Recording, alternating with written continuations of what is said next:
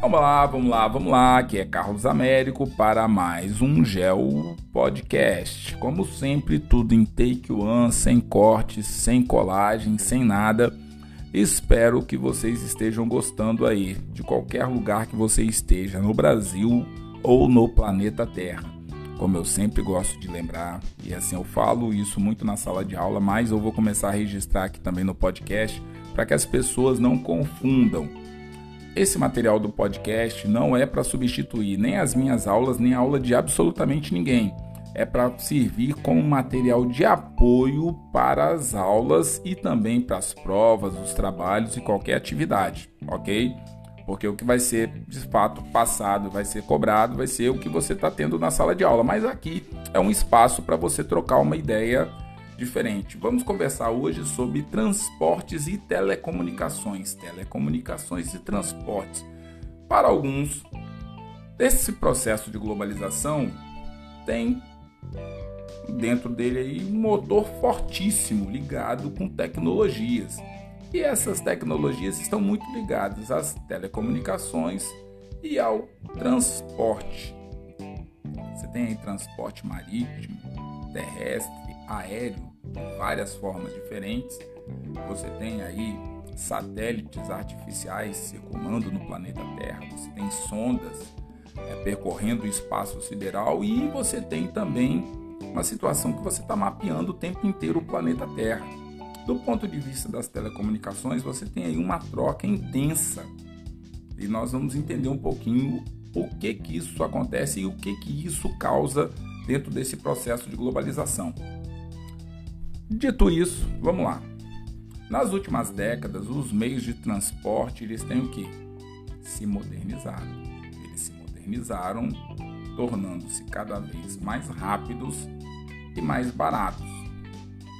Dentro de uma certa lógica, porque se você pegar hoje o carro mais barato no Brasil, tido como carro popular, ele está na faixa de 60 mil reais, ou algo um pouquinho a mais tal. Bom, mas se você pensa que um carro popular para alguma pessoa, de repente, vai passar uma vida inteira trabalhando e talvez não consiga ter esse carro popular. Imagina pessoas aí que podem, de repente, com salário de um mês, comprar 50 mil carros populares, mas tem uma parte da população muito grande que não tem condição de fazer isso. Então, esses transportes mais baratos e que funcionam ou funcionariam nesse processo de globalização para ter uma rapidez maior, serve para algumas pessoas, não serve para todo mundo. Isso daí fique bem para ninguém depois ficar aí incorrendo em situações outras.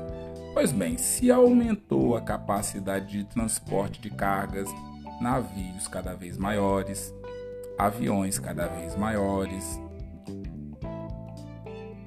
caminhões cada vez maiores que podem carregar um número maior de cargas, diversificando as cargas, você podendo não só fazer com que alguma coisa perecível seja transportada de forma pelo transporte rodoviário, você começa a fazer containers é, com refrigeração para você poder transportar em navios, em aviões.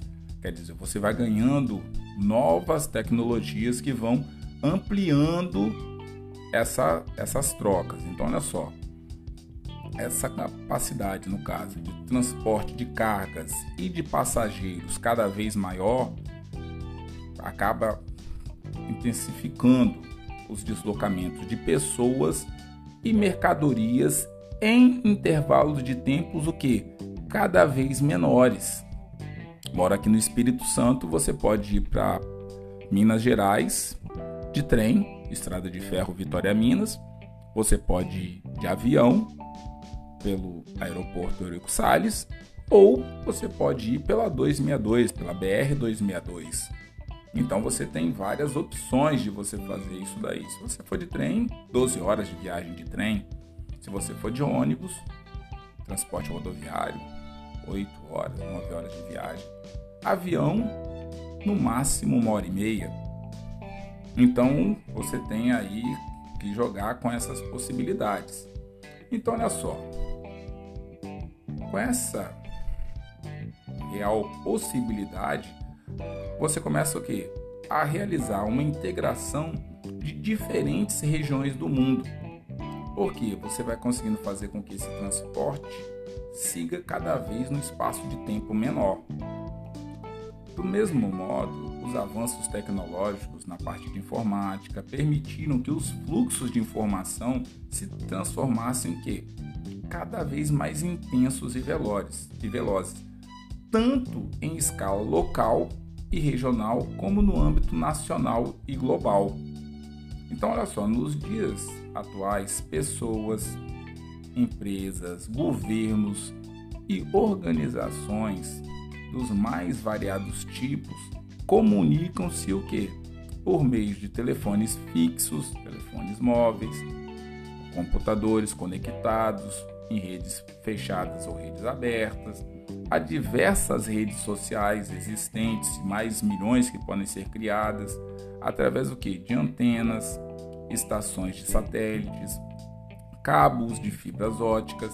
Então, olha só, vivemos, um caso assim, né, em um mundo ligado por redes de fluxo de informações conectando o que? Pessoas, capitais e negócios. Então, dessa forma, os transportes e as telecomunicações são extremamente importantes. Então, assim, se você é, pesquisar aí na internet, você vai ver o seguinte: se você pensa, por exemplo, no tempo de carruagens e barcos a vela, você tinha deslocamento aí em torno de 16 quilômetros. Se você pega aí, de repente, locomotivas a vapor, já passa para 100 quilômetros, quer dizer, já teve um barcos a vapor, você já conseguia ter uma autonomia de até 57 km por hora.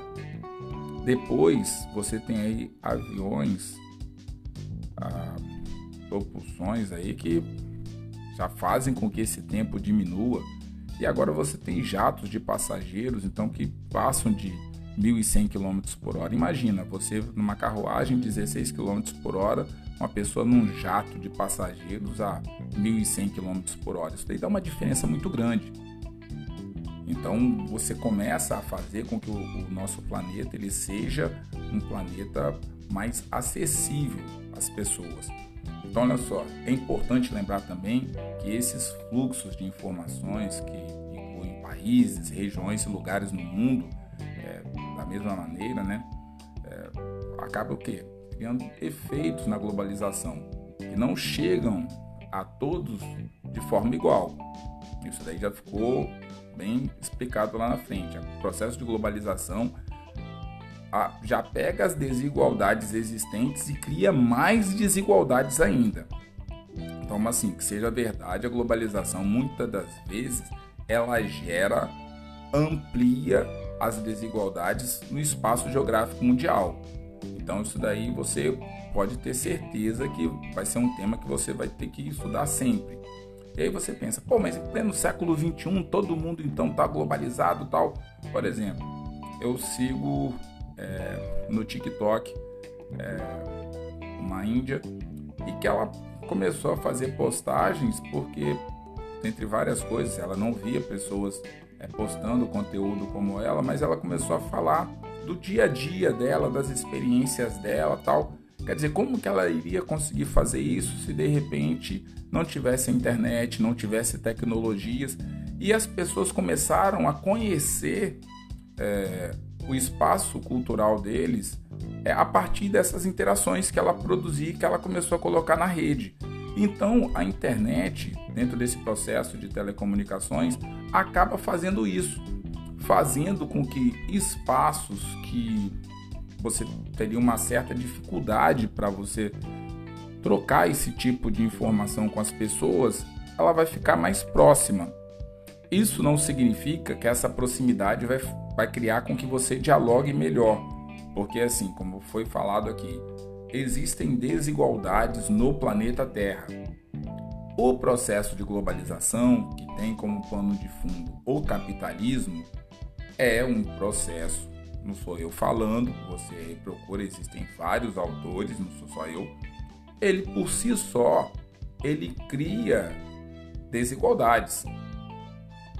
E aí nós vamos ter que falar das desigualdades de vários é, processos aí, mas quando nós falamos de globalização, não tem como é, separar globalização de capitalismo.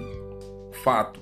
Então, se o processo de capitalismo cria desigualdades e a globalização intensifica, gera, amplia essas desigualdades,